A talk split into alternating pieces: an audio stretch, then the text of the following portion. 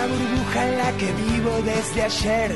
Queda casi a un siglo de tu barrio, en donde no hay días ni horarios. Te invito a que lo veas, subite a mi bicicleta, queda media cuadra de un cometa.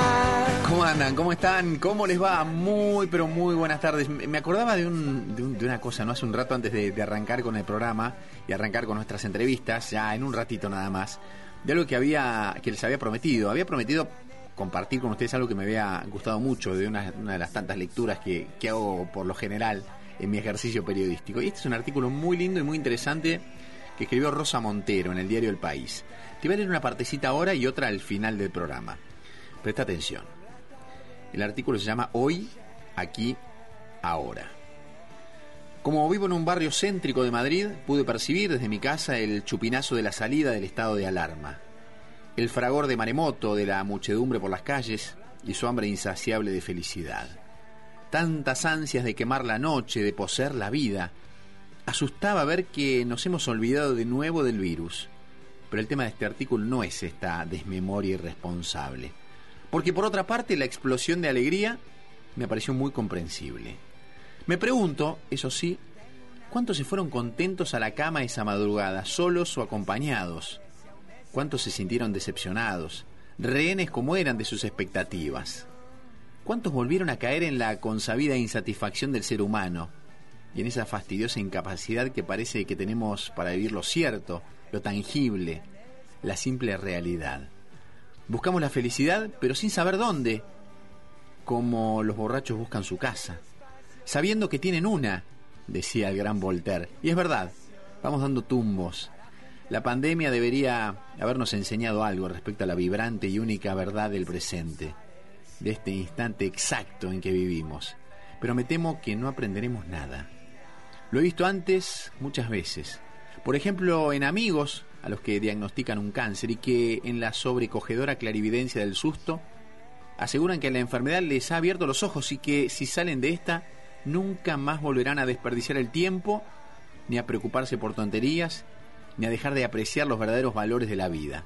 Amigos que luego se curan, menos mal, y que a los pocos años vuelven a recaer en el mismo atropello mental, en la misma confusión sobre lo que son y lo que desean. Te leo esta parte ahora para arrancar nada más, para arrancar esta burbuja. Ya están los entrevistados ahí nomás, dispuestos a, a- darnos sus impresiones, a, a dar esos tumbos por la vida. En un ratito nada más terminamos. O sea, al final del programa, la segunda parte de este artículo que me pareció fascinante. Viene lo mejor, presentamos la burbuja y enseguida charlamos. Dale. Nos vamos de paseo a otro planeta. Este espacio es auspiciado por No dejemos de cuidarnos. Usemos siempre tapaboca. Mantengamos distancia. Elijamos espacios abiertos. Ventilemos lugares cerrados. Para más información, entra a buenosaires.gov.ar barra coronavirus. Cuidarte es cuidarnos. Buenos Aires Ciudad. ¿Sabías que todos los accidentes por inhalación de monóxido de carbono son evitables? Controla que la llama de tus artefactos sea siempre de color azul. Verifica que las rejillas cuenten con salida al exterior y que las ventilaciones no estén tapadas ni sucias. Y no olvides ventilar los ambientes de tu hogar todos los días. Metrogas, damos calor. Ahora con tu cuenta DNI de Banco Provincia, podés enviar dinero a tus contactos sin necesidad de cargar el número de documento. Solo necesitas validar tu número de celular a la app y listo. Es muy fácil y rápido. Descarga cuenta DNI y empezá a disfrutar de todos sus beneficios. Banco Provincia, el banco de las y los bonaerenses. En Almirante Brown está en marcha el plan de vacunación contra el COVID. Inscribite ingresando en vacunatepba.gba.gov.ar. Cuando las dosis estén disponibles, recibirás una notificación para vacunarte. Sigamos cuidándonos. Ya estamos vacunando. Todos somos Brown. ¿Sabías que Galeno te ofrece todas las coberturas en planes médicos y seguros que tu empresa necesita? Saben lo que es importante para vos y tienen productos a la medida de tu organización. Hacé como yo y comunicate con tu productor asesor de seguros para acceder a la mejor protección. Galeno. Cuidamos la salud y la vida de las personas. ¿Sabías que la etiqueta de eficiencia energética te permite conocer de manera rápida y fácil cuánto consumen los electrodomésticos? Accede a simulador.edenor.com y seguí nuestros consejos para ahorrar en tu factura. Edenor es tu energía, la mejor energía argentina. Cada semana, un nuevo personaje y una nueva historia. Métete en la burbuja con Federico Sever.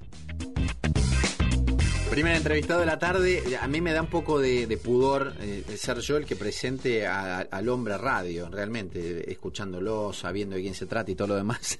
Yo casi que diría, bueno, dale, decí lo que, lo que tengas ganas. Fernando Bravo, ¿cómo te va?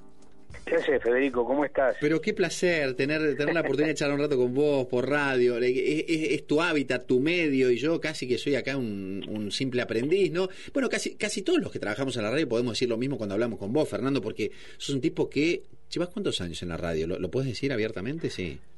Sí, yo empecé en el año 67. Ah, sé la cuenta, ¿tenés una calculadora? Sí, más o menos. Ponele, ponele mentalmente, hago del 70, hasta- son son 50, 50 y 54 años. 54 años, sí. Mm, ¿Y por qué empezaste? ¿Por qué te metiste en la radio? ¿Te acordás? ¿Qué te llevó? ¿Quién te abrió la puerta? ¿Quién te dijo, es por acá, pibe? Mirá, yo creo que, a ver, en la adolescencia uno medio como que se hace fantasía de muchas cosas que puede ser en la vida, ¿no? Sí. Y en San Pedro había una propaladora, había un hombre que le daba posibilidades a, lo- a los chicos de que de alguna manera se acercaran a ese mundo. Sí. Y bueno, yo me acerqué. Y ahí empezás a, a rascar un poquitito y te das cuenta que, que te gusta. Claro, claro, claro. Eh, eh, y que esa puede ser una una posibilidad y después te enterás que hay una escuela de locutores y después eh, haces la escuela de locutores y después te recibís y eh, querés venirte a trabajar a la, a la radio y bueno y así vas armando tu vida y vas eh, dando dando rienda suelta digamos a una profesión empujado naturalmente por una vocación. Si no tenés vocación si no tenés vocación del sacrificio si no tenés eh, eh, la voluntad para ante las claudicaciones que te propone la carrera también Sí. seguir adelante no llegás a ningún lado pero bueno sí. es, es eh, lo que nos propone hmm. esta, esta vida en los medios no Ahora vos lo contás casi como si, si, si el viento te llevara ¿no? por algún lugar y vos fueras casi obedeciendo a los designios del destino, que no sé si crees o no. Pero claro, eh, posiblemente sea así también. Y bueno, y, y- y los lugares en los cuales vas cayendo vos, en esos vos respondés, te sentís cómodo y los elegís cómodamente, porque también es eso, viste que mucha gente te dice, y pero al final este, vos terminás en los lugares donde te Y sí, por ahí sí, y te propusieron cosas que a vos te gustaron en cada momento. Ahora, quiero un poquito más atrás, Fernando, porque por ahí ah, vos decís la vocación, pero ahí hay una chispa. Yo la verdad que no investigué demasiado, pero tus viejos, ¿qué hacían? ¿Qué, qué- dónde, dónde nace? ¿Qué, ¿Hacia dónde te llevaba el, la infancia y la adolescencia con, en ese hogar familiar de San Pedro? No, no, no. Mi papá eh, era vendedor de autos. Claro. Histórico vendedor de autos. Tuvo una estación de servicio donde yo me crié. Y, y el mundo de los autos era una- un hecho frecuente en mi casa. Bueno, estaba muy presente por eso, ¿no? Claro, Y mi mamá era profesora de piano. mirá. Y yo con la música, más bien que no he tenido una gran afinidad, digamos. ¿no? Ah, no, no, no lo has tenido. Má- más bien el, el piano lo tenés en el oído, por ahí, así como, ¿no? ¿Viste? Cuando dice, no, yo, yo no tengo nada, ninguna relación con la música. Vos, vos no, con la música por ese lado no ibas. No, no, me, gu- me gusta la música, me gusta, sí. tuve un conjunto folclórico y todo, pero te quiero decir que no tuve la paciencia de aprender a tocar el piano, ponele, ¿no? Claro, claro, claro. Es más, tuve un profesor de guitarra que me acuerdo que venía a mi casa y yo, no, nada. no. poco, po- poco tiempo pasé con él, poco Re- tiempo. renunció el profesor antes que, Sí, antes que vos. y así Y fue. después, qué sé yo, vendedor de autos tenés que tener vocación, tenés que tener eh, dedicación, empeño. No era, no era un rubro que a mí me, me atraía. Así que busqué mi propio camino Mirá qué bueno eso. y Claro. lo encontré. Y lo encontraste, claro, porque eh, eh, a, a Buenos Aires, al gran mundo de los medios, ¿a qué edad te viniste? ¿Qué edad tenías, Fernando, vos? No, yo cuando me vine, me vine aquí ya recibido de locutor. Ajá, sí. Me vine a vivir a una pensión de estudiantes, Mirá.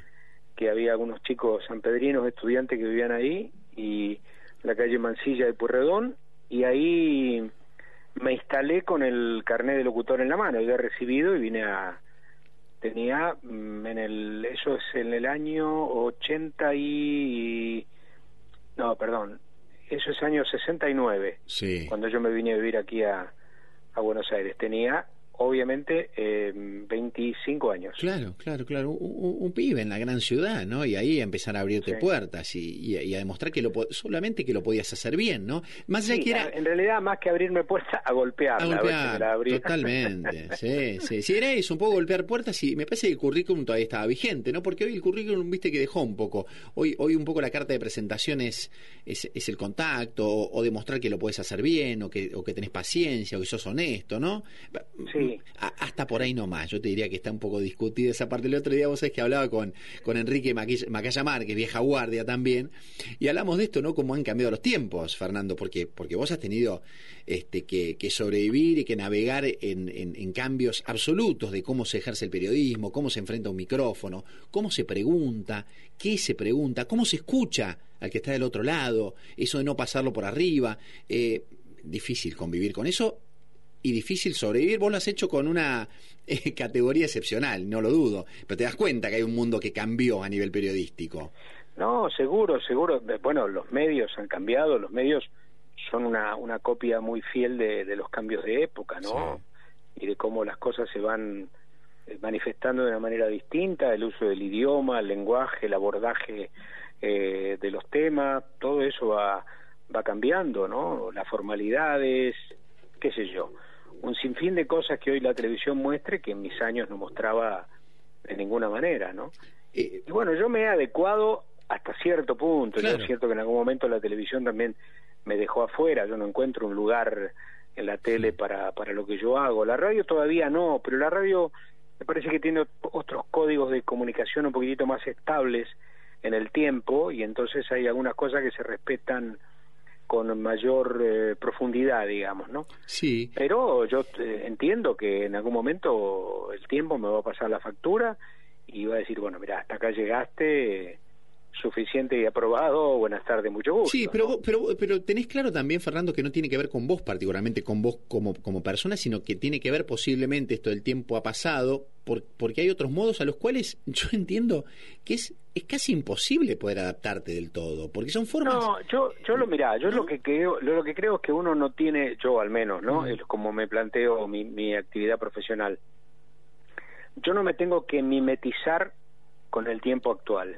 Ajá, Yo tengo que seguir respetando mis códigos profesionales. claro, claro. Como es lo mismo que si yo saliera a la calle y me, vesti- me vistiera con Sí, pantalones chupines, porque los pantalones chupines es lo que anda, claro, claro. o pantalones cortos, o usara zapatos de suela sin media como usa algún tipo. Sí, sí. No, yo estaría distorsionando el sentido de lo que yo siento que tengo que hacer. Pero no te sentirías cómoda además, Fernando, me parece. Por eso, no me sentiría cómodo, me vestiría para la ocasión, que es lo peor que le puede pasar a alguien. Sí, sí. Uno tiene que respetar, digamos, tiene que respetar su propia historia.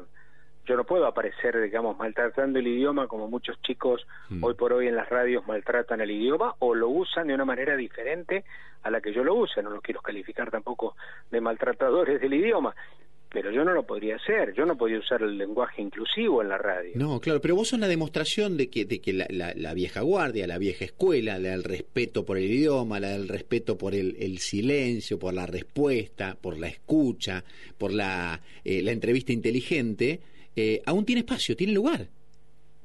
Quizás, quizás menos que antes, pero vos, vos sos una demostración fiel de que efectivamente tiene lugar, porque la gente y tu público te responde un montón. Sí, la gente, la gente, sí, sí, sí, tengo suerte, digamos, mm, pero también yo soy muy leal con ellos, ¿no? Sí, Yo inclusive, qué sé yo, cuando siento que hay algo que no puedo hacer, yo también no lo hago, no, no es que, que uno esté dispuesto a, a que porque está en el lugar que está es sabedor de todos y, y, y puede hacer todo, ¿no? Yo hay cosas que me doy cuenta que, que, que cuando no las puedo hacer o no las sé, este, doy un paso al costado, porque eso también... Y, y es por eso que a mí me, me, me, me da una gran ayuda tener buen equipo de gente al costado mío, ¿no? claro, claro. Porque sí. eso también sostienen sostienen mi permanencia, ¿por qué no decirlo, no? Sí, absolutamente. Ahora, pienso en esto, ¿no? Vos eh, que estás viendo cómo las cosas cambian, cómo te como vos no, no podrías, eh, te sentirías este, vistiendo un, traje que no te corresponde, te, sentirías incómodo eh, haciendo algo que, que no sabés, no querés, no podés hacer. Digo, porque vos a la hora de elegir que escuchás en una radio o que mirás por televisión, ¿qué te pasa con eso? ¿Hay algo que todavía vos puedas escuchar y puedas ver eh, y disfrutar de los medios? Sí, hay gente inteligente que yo la disfruto, ¿no? Hay gente que la veo con una gran eh, con una gran capacidad. Por ejemplo, yo lo veo al pibe, al pibe, digo, a Iván de Pineda y me parece que él hace un trabajo que yo no podría hacer, ¿no? un chico que hace un trabajo con una fineza enorme, mm, nunca le hace perder el primer plano a sus entrevistados. Hmm. Eh, Barassi también hace un trabajo muy divertido y lo hace realmente eh, muy bien mucha gente que hace el trabajo muy bien y hay otros que no no qué sé yo no no no me gustan no me gusta cómo lo hacen claro Claro. Pero no hago nombres. ¿eh? No. ¿Qué, qué, es lo, ¿Qué, es de todo lo que, lo que vos... Eh, eh, ya me contaste en estos dos ejemplos qué es lo que más valorás. ¿Qué no te gusta? El maltrato del, del idioma o del lenguaje, el, el, el grite. Viste que hay mucho grito ahora, todo el grito y mucha opinión de todo. ¿Qué es lo que a lo que más le escapás vos de todo eso? Mira, todo tiene que ver también con un tratamiento estético en general, ¿no? Este, yo a mí eso mm, me resulta mm, cuando aparecen cosas chabacanas y cuando ves en postura que vos te das cuenta que son falsas, que yo no sé si cuando se apaga la cámara va a seguir pensando lo mismo. ¿Me explico? Sí, sí, claro. Esas cosas a mí me, me, me hacen un pequeñito ruido, ¿no? La, cuando el mensaje no es este no es sincero, ¿no? No cuando el mensaje es sincero, casi que uno tiene dudas de que la persona que te habla está convencida de lo que dice y no está tomando una posición coyuntural, oportunista, ¿no? ¿Y no te hace ruido, Fernando, a vos pensar que eh, hay mucha gente que no se da cuenta de esto y que efectivamente lo consume y que vos sí efectivamente te das cuenta porque trabajas en el medio y claramente le ves los hilos a este tipo de cosas? Es Sí, lo que pasa es que eso también hacia la gimnasia que uno tiene de trabajar en los medios y de percibir a la gente cuando va a la tele, ¿no? Hmm. Pero, a ver, me pasa a mí y le pasa a cualquiera. Vos estás con una persona, está hablando a alguien y sabe que a este no le creo nada. Claro, claro, sí, sí, sí, está bien, está bien. No, no es que hay que hacer un doctorado. No, pero, pero ¿sabés a qué me refiero? Que, que no, pero son tipos que, muchos, digo, tipos, mujeres, no sé, que son por ahí muy populares y vos te das cuenta y vos decís, pero pero si a mí me, a mí resulta poco creíble, no sé si honesto, no, pero poco creíble, muy, muy forzado todo. La gente no se da cuenta de esto, el común de la gente no se da cuenta. Y a mí a veces me genera como una cosa medio contradictoria. No digo, solamente me doy cuenta yo, nos damos cuenta los que estamos en los medios y, conocemos que efectivamente acá hay una lágrima donde donde no hay o donde no debió haber una lágrima porque en la por su alma no pasa eso, ¿no? Y me choca un poco a mí. Sí, sí, sí. Bueno, yo creo, yo creo que eh, los seres humanos tenemos una enorme capacidad de percibir hmm. este, cuando la cosa no, no es sincera y, y me parece que eso en la tele es muy, muy muy demostrativo, ¿no? Sí, muy, sí, muy demostrativo. Vos sabés, este, Fernando, que nos acompaña a nosotros nuestros, nuestros amigos de RIMAX, ¿no? Ellos están en el, en el rubro inmobiliario y la verdad que, que nos dan una mano. Gracias a, RIMAX nosotros en buena parte hacemos lo que hacemos y, y son... No le pinches el globo entonces. Son, muy buenos, muy generosos. Y ellos, ahí en, la compañía, en RIMAX, tienen un eslogan que es mudate a la vida que querés. Y yo en general a mis entrevistados les pregunto si efectivamente ellos tienen la vida que quieren. Y en este caso te lo pregunto a vos, vos, vos Fernando Bravo, ¿tenés esa vida que, que querés? Mira, yo la vida que tengo mm, creo que este, me satisface desde todo punto de vista. Primero porque todo lo que logré lo logré con un esfuerzo personal y de eso estoy orgulloso, muy orgulloso de, lo, de todo lo que hice. Eh, yo no tuve padrinos, tuve oportunidades y entonces creo que las he ido aprovechando. En algunas me equivoqué, por supuesto, pero la vida es eh, prueba y error, ¿no? Y también en este negocio podés equivocarte eh, rápidamente, ¿no? Rápidamente. Yo estoy realmente muy contento eh, y soy feliz con la vida que tengo. Vivo un presente que me toma a los 77 años bien. agradezco tener salud. Hmm. Agradezco darme los gustos que, que me doy y día a día me voy preparando para, para algún momento dejar la profesión y, y ver, y este es el desafío próximo, ¿no? A ver de qué manera ocupo mi cabeza para otras cosas que estén alejadas a una profesión que en el fondo es adictiva. claro. A ver, chumeme un poquito a mí, así medio en voz baja. ¿Qué, ¿Qué, tenés pensado? ¿Qué te gustaría hacer cuando ya no tengas la obligación? No, no, no. Creo que lo que más me gustaría es viajar, ah, eh, escaparme a Buenos Aires, porque hmm. eso es así, cazar la bicicleta y hacer cosas. Qué lindo, claro que sí. Sí, sí. Sí, sí, eso te gustaría.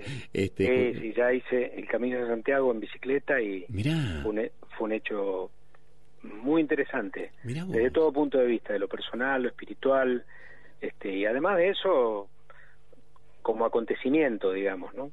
¿Cómo te llevas con lo, con esa parte, con la espiritual, espiritualidad? ¿Sos un tipo de, meditar, de, tomarte tiempo para vos? soy un tipo de meditar, de, de, meterme conmigo. Mm.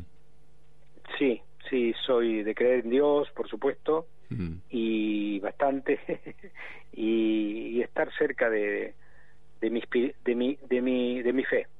Sí, sí, sí. Eh, decime cuál, es, lo, tenés claro vos más o menos, te lo han preguntado mil veces, ¿no? Y sobre todo estudiantes de periodismo, decís, ¿cuál es el secreto de Fernando Bravo? ¿Por qué cuando uno pone la radio y lo escucha a él, decís, y qué sé yo, yo la verdad que escucho, no sé, hay un tono, un clima, hay algo que, que parece...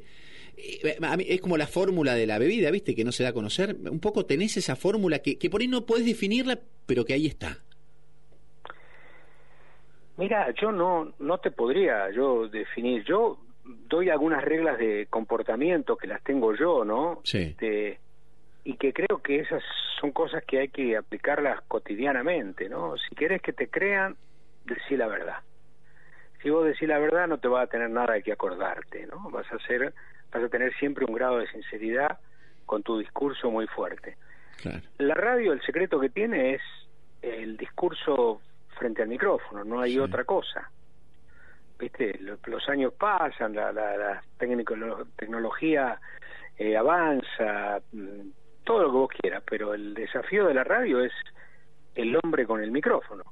vos frente al tuyo, yo frente al mío, si no decimos nada que convenza a la gente, estamos perdidos. Sí, sí, sí, es así. Es así. Si, si nuestro discurso no encanta, puede manejar cuestiones que tienen que ver con la estética, con los gustos, manejar los climas, los silencios, no meterse en terrenos donde uno no conoce, que eso la gente también eh, lo percibe. Hmm, sí, claro.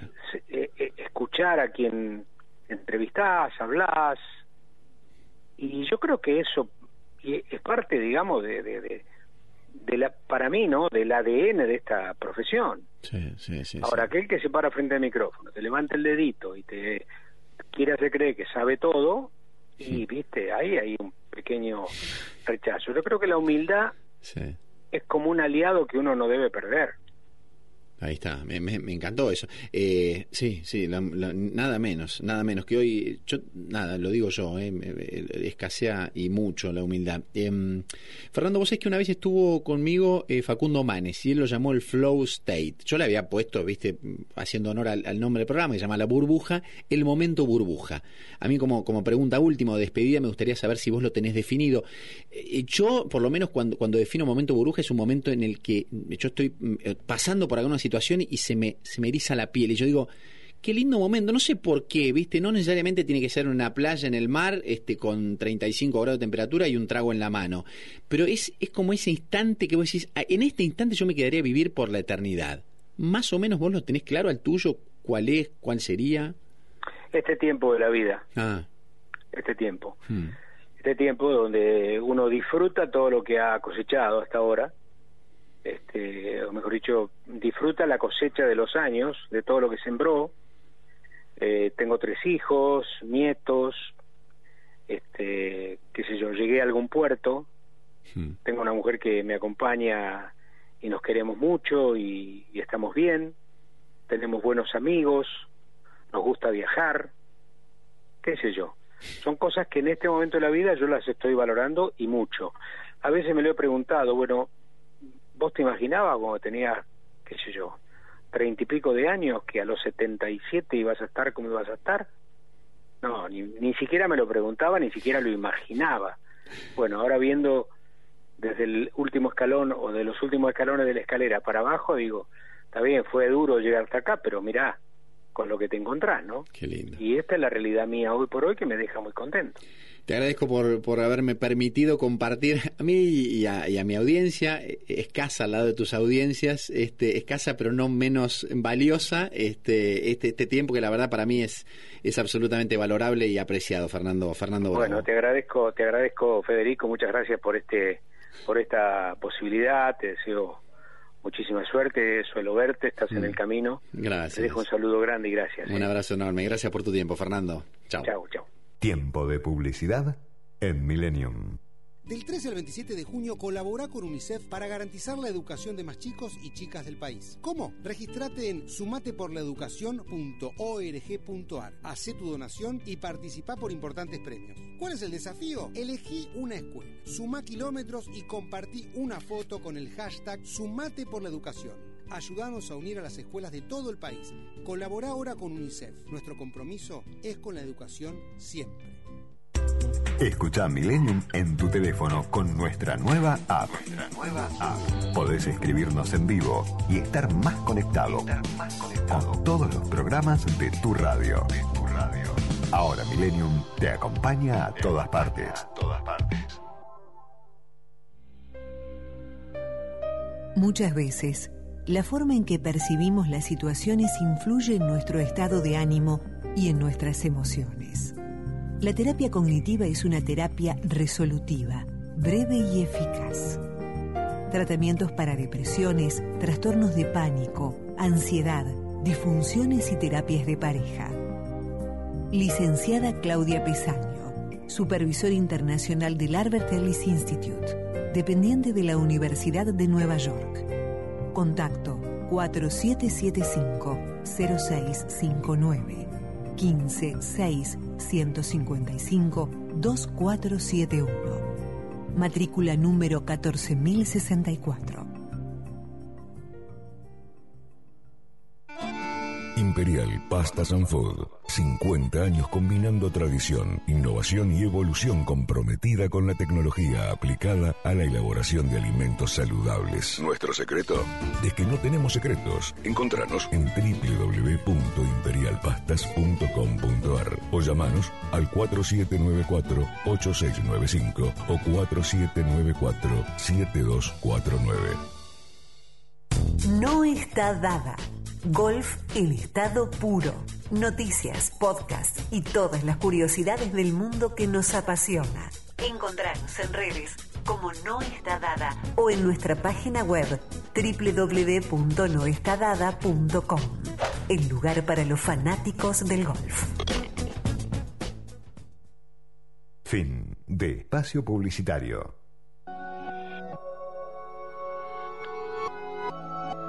Millennium 106.7 Entre la realidad y el deseo.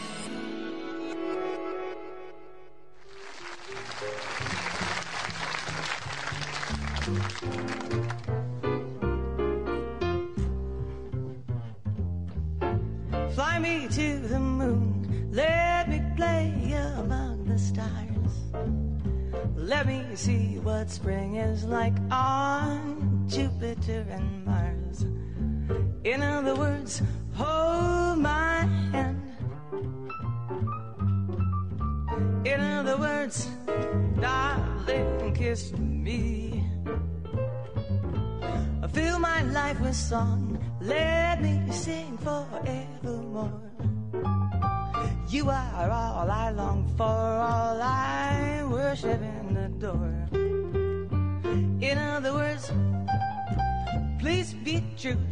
Should but should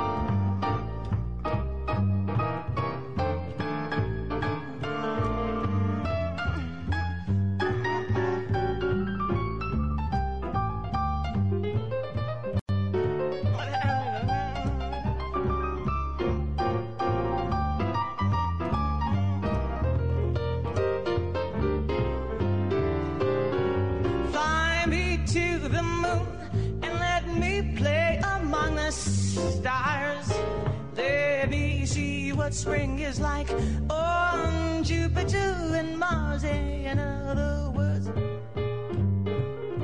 hold my hand. In other words, darling, kiss me. Fill my life with song.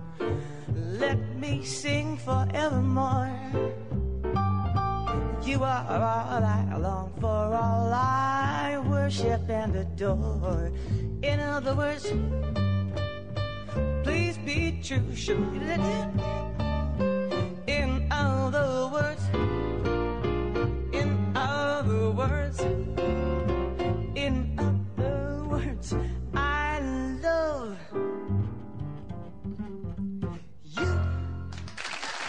Hasta las 15, seguí con la compañía de Federico Sever. Me gusta presentar o definir a las personas por cómo ellos mismos se autodefinen, porque es la mejor manera. Ellos son de esta forma. Y Mateo Bartolini, que es el entrevistado con el que vamos a charlar un ratito, se define como economista de la UBA, titular del Fondo Nacional de Capital Social, del FONCAP, pasante internacional, eh, Grameen Bank de Bangladesh y kayakista. Mateo, ¿cómo te va? Buenas tardes. Hola, Federico, ¿cómo andás? Arranquemos por el final. Kayakista, che, mira. Ah, mira, sí. ¿Y cómo? ¿Pero lo practicás seguido o más o menos? Y ahora ya no.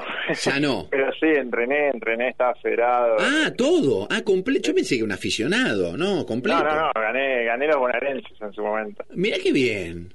Co- com- ¿Compitiendo por dónde? ¿Qué sos? eh, ¿De, qué- de qué eh, ciudad sos? ¿De la provincia? Por Tigre. Yo soy de San Isidro, pero competía por Tigre. Ah, mira vos. ¿Y qué especialidad? Que yo la verdad que no tengo idea de kayak, pero pero los que saben, los que nos escuchan dirán, ah, sí, mira, competí en tal especialidad. Hay y en, distintas... single, en K1. Ah, en Sí, K1. individual. Sí, sí. Ah, mira qué bueno. Che, ¿y, y viajaste con eso también un poco? Eh, no, no, afuera del país no. Solo, so- solo por acá. Sí, sí. Bueno, bueno. ¿Cómo va todo? ¿Qué edad tenés, Mateo? 26. 26 años apenas. Eh, puede haber un poco de prejuicio si cualquier persona dice, che, pero para, tiene 26 años y el tipo está dirigiendo un, una institución, un instituto como el Fondo Nacional de Capital Social que, wow, tiene, tiene, tiene un empuje fuerte y, por lo menos objetivos que son suculentos. Eh, o, con 26 dice, no, pará, pará un poco que los 26 me dan un montón de cosas que quizás cuando creces o avanzás un poco en la vida ya la energía de los 26 ya no la tenés. Eh, no, no, a ver, lo estamos llevando bien. Sí. Es, es todo lo que vos decís. Le, estamos, le pudimos poner mucho empuje. Sí. Eh, la realidad es que además al armar un equipo joven con la pandemia fue bastante importante porque la- nadie de la conducción estaba como personal de riesgo, así que eso fue importante. Buenísimo. Pero bueno, obviamente además de ser jóvenes había que estar preparados, si no nos iban a No, ya, pará, con- contame a mí, contale a la gente de qué se trata, qué es lo que vos haces al frente de, de, un, de una institución que hace, que, que se dedica a qué estás vos. Bien, el el FONCAP es como el mercado central Sí. de los microcréditos. Bien. Nosotros lo que hacemos es, viene una institución que, se, que otorga microcréditos, pero que otorga, no sé, 100 microcréditos, Sí. necesita fondearse, se necesita sac- sacar otro crédito grande Sí. para distribuirlo en los microcréditos chiquitos que ella otorga. Ah, bien, sí. Entonces viene al FONCAP y FONCAP lo que hace es eso, es estar en contacto con instituciones de todo el país que necesitan fondearse fuerte, o sea, no estamos hablando de millones, Sí. Para poder financiar sus microcréditos. Bueno, pero pará, ¿qué, di- qué dif- qué diferencia tiene el FONCAP con un, un banco común? Porque, digamos, yo necesito fondearme o buscar este plata para mis microcréditos y voy a un, voy a un banco. ¿Por qué, por qué Sí, iría al que- FONCAP? que prueben que prueba una institución de microfinanciación un banco y dicen que no. Ah, Es- ah. Esa es la diferencia, ¿eh? Ah, el bien. FONCAP dice que sí, te digo la El. FONCAP te que- dice que sí. Ah. ¿Pero por qué? ¿Porque tiene otro respaldo? ¿Porque No, te...? eh, A ver, para empezar, porque no somos un banco, somos un fideicomiso del Estado Nacional, Sí. lo cual ten- nos permite tener otro, otras evaluaciones de riesgo y un modelo de, de gestión distinto al de, al de la banca tradicional. Sí. Y bueno, porque fue creado precisamente para eso, para que las, las instituciones, las cooperativas de crédito, las mutuales, las agencias de desarrollo local que dan, que financian y que dan microcréditos, puedan tener un, una fuente de financiamiento para fondearse. Me parece genial. Ahora, pero pará, yo te, te escucho a vos y decís, ah, no, si, si, el FONCAM siempre te dice que sí. Ahora alguien que no está escuchando dice, che, pará, esto te dice siempre que sí. Voy a pedirle total, se lo devuelvo, ¿sabes cuándo? ¿No? Se lo devuelven mis, mis bisnietos. Pará, me parece que antes deben hacer una especie de estudio para ver a quién le otorgan y a quién no. Es cierto que debe ser mucho más fácil, digo, de- debe ser más fácil conseguir que ustedes otorguen un crédito o fonden a alguno de estos organismos, pero eh, también ustedes ven, porque es plata de todos en definitiva la que están poniendo en juego. Sí, totalmente.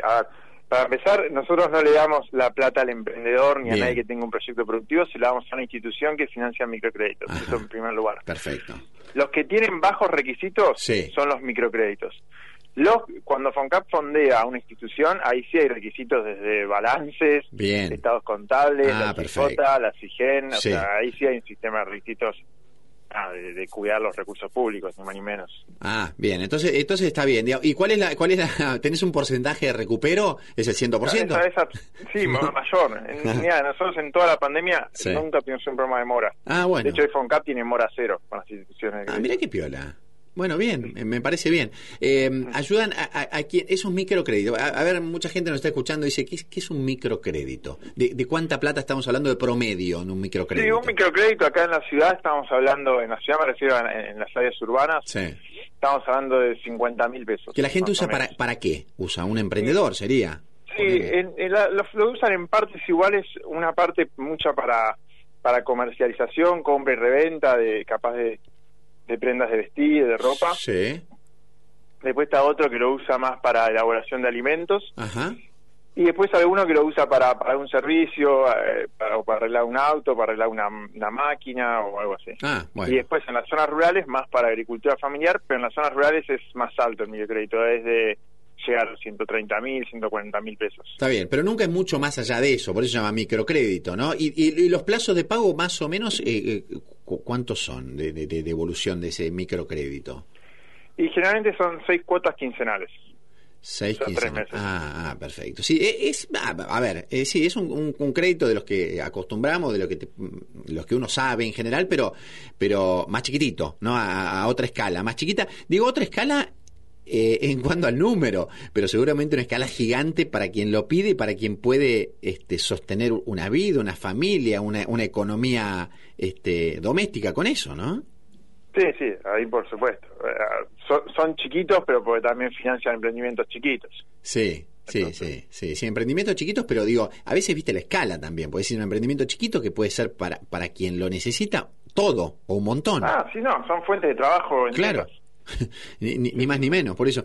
A ver, vos sabés que leía un poco la historia. Vos trabajaste con alguien que, que se llama Mohamed Yunus, ¿lo estoy pronunciando bien? Sí, sí, O algo así. Eh, en- en- él, eh, a él lo conociste en Bangladesh, ¿no? Un, eh, a ver, tiene, tiene la historia, me gustaría que la contaras vos, de ser una persona que este, fue, que, que tuvo sobre, sobre sí, o sobre su trabajo, por lo menos los ojos del mundo. ¿Por qué? ¿A qué se dedicó? ¿Qué descubrió esta persona? Bueno, Yunus fue el, el que montó eh, el sistema de microcréditos en Bangladesh, que, que siempre tuvo en claro que, que había que ofrecer un servicio financiero a, a las personas que autocreaban sus puestos de trabajo, Sí. porque no eran incluidas en, en los mercados laborales tradicionales. Y frente a eso eh, montó un sistema financiero precisamente alternativo a través de un banco, que es el Banco Grameen, y que hoy logró tener 9 millones de, de clientes en Bangladesh, de las cuales la mitad logró superar la línea de pobreza bengalí Tremendo. a partir de, de, de sacar créditos. ¿Para cuánto, de, de cuántos millones estás hablando? ¿Cuánto, ¿Cuánta gente? 9 millones de clientes. 9 millones de clientes. Y la mitad, gracias a esto, salió de la línea de pobreza. Sí. Wow, es impresionante. Ahora, eh, me llama la atención que un sistema como el que... eh, por ahí vos me decís, no, pero para, no era tan sencillo, era un poco más sofisticado de lo que vos puedas creer. No, no pareciera tan sofisticado. ¿Qué es lo que tuvo de distintivo eh, este, est- esta creación o este, no sé, eh, este modo de economía este, para, para, peque o para mucha gente, pero a pequeña escala de Yunus? No, a ver, lo que tuvo más que nada fue de adecuar instrumentos. Sí. Digo, de, de bajar los montos de los créditos, de achicar los plazos y de cambiar las garantías tradicionales por garantías de, de confianza o garantías grupales. Ah. Eh, Ah, ¿cómo, es, cómo, cómo es garantía de, No, confianza? bueno, de eh, confianza? eh, Ese de, de te doy la mano y firmamos un... Y estoy de acuerdo no con tan vos no, yo, te, yo te doy un crédito individual a, si vos vos tenés una bicicletería, bueno, yo te doy el crédito para tu bicicletería Sí. y al otro le doy el crédito para la peluquería y al otro para la jardinería. Cada uno recibe su crédito, pero si uno de los tres deja de pagar, los otros dos pagan el suyo. Entonces eso va generando también mecanismos de... Es como un scoring popular, por así decirlo. Ah, está bien. Ah, bien, bien, bien, es así. Pero entonces, eh, La propia comunidad va forzando que la gente vuelva a los créditos también. Mira vos. Eh, vos, estuvi- vos, vos compartiste esa experiencia, vos viajaste, Sí, sí, yo- estuviste. sí, sí, estuve, Y contame cómo fue, ¿con qué te encontraste cuando estuviste allá? Y a ver, primero con mucha, mucha escala, Sí. mucha gente. o sea, eh, vos vas a cualquier aldea rural de Bangladesh y, y el Banco Grameen, o sea, podés preguntar dónde está la mezquita y el Banco Grameen. Sí. Están a la par. Ah, mirá, sí, sí, sí. mirá, o sea, ese es nivel. algo incorporado ya en la cultura. sí. Y después hay mucho de, mucho de, ya hay mucha visión de tener un microemprendimiento. O sea, muchas personas que, que aún aunque estén estudiando y van a tener un, posiblemente puedan acceder a un trabajo del mercado laboral tradicional, aún así tienen ya incorporado que hay que, cuál va a ser tu emprendimiento. Es decir, hay toda una cultura de, de cuentapropismo mucho más fuerte capaz de la que se ve acá o en, o en el resto de Latinoamérica.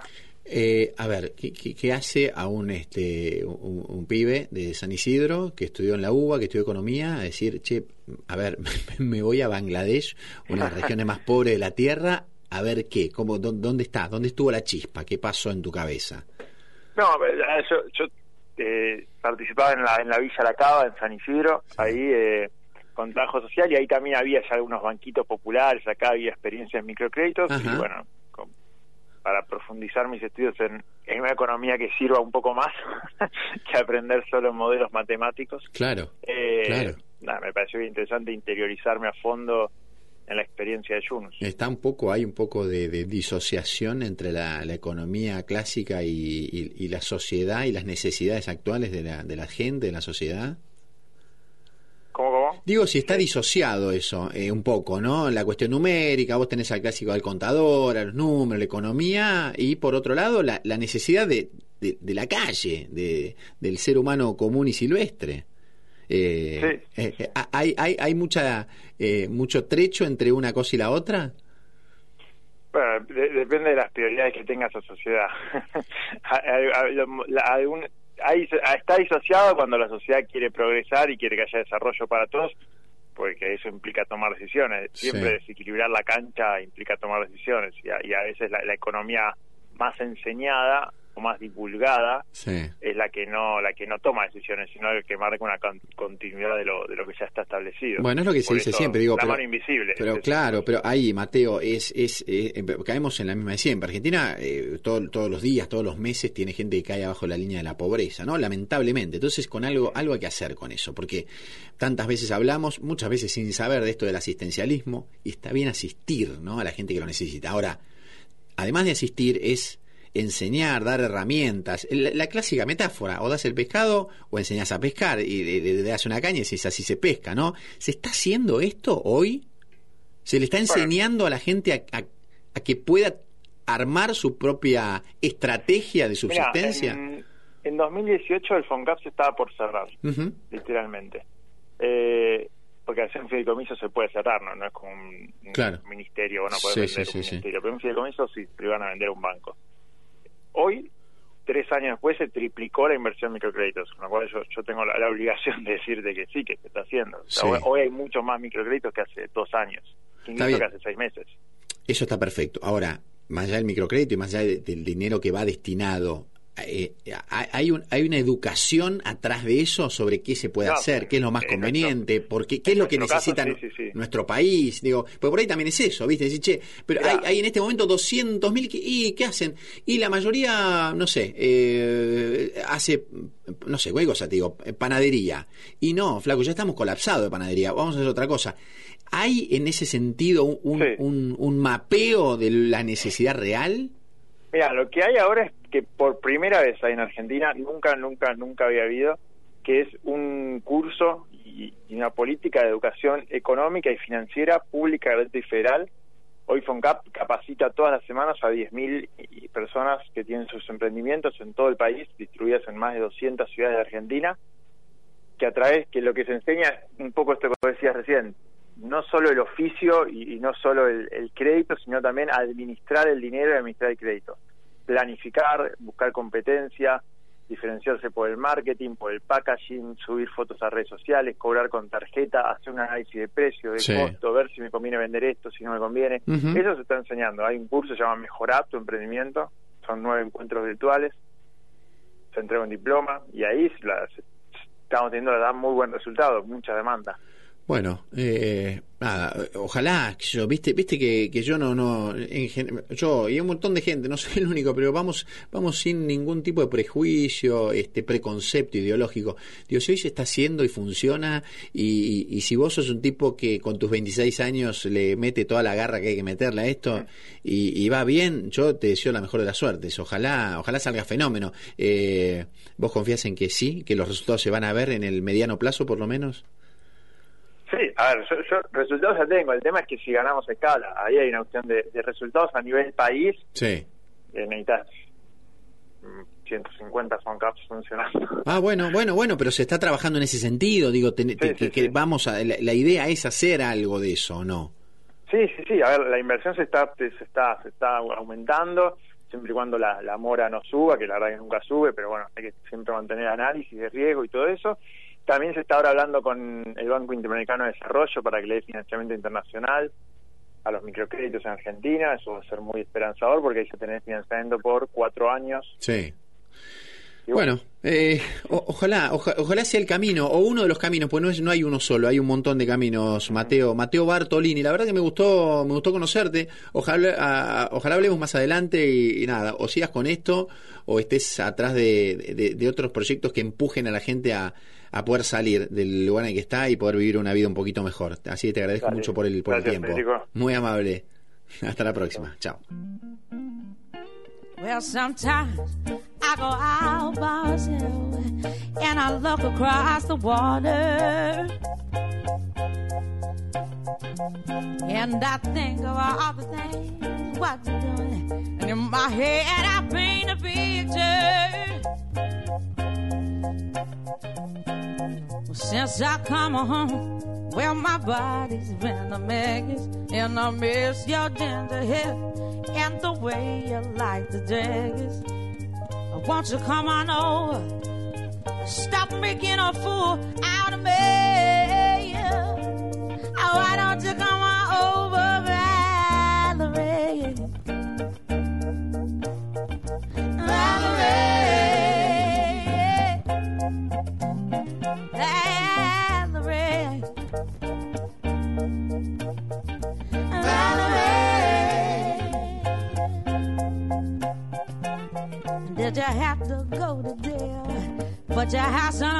on up for. Did you get a good lawyer? I hope you didn't catch a thing. I hope you'll find the right man who'll fix it for you. And now you're shopping and anywhere. Change the color of your hair. And are you busy? And did you have to pay that fine that you were dodging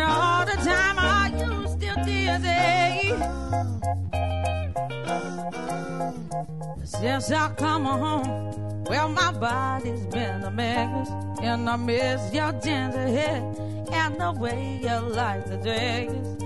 I want you to come on over, stop making a fool out of me. Oh, why don't you come over,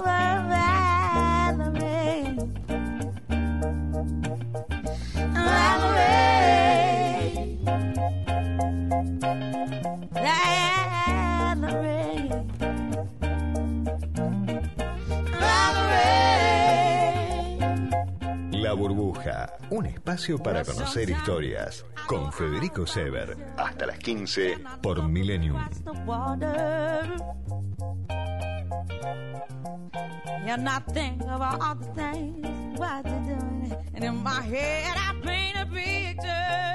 Bueno, ahí vamos terminando esta burbuja, lindo, lindo como siempre, divertido, interesante, interesante escuchar.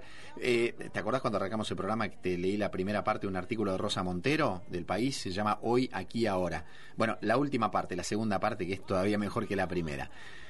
Y a mí me pasa igual, dice el artículo.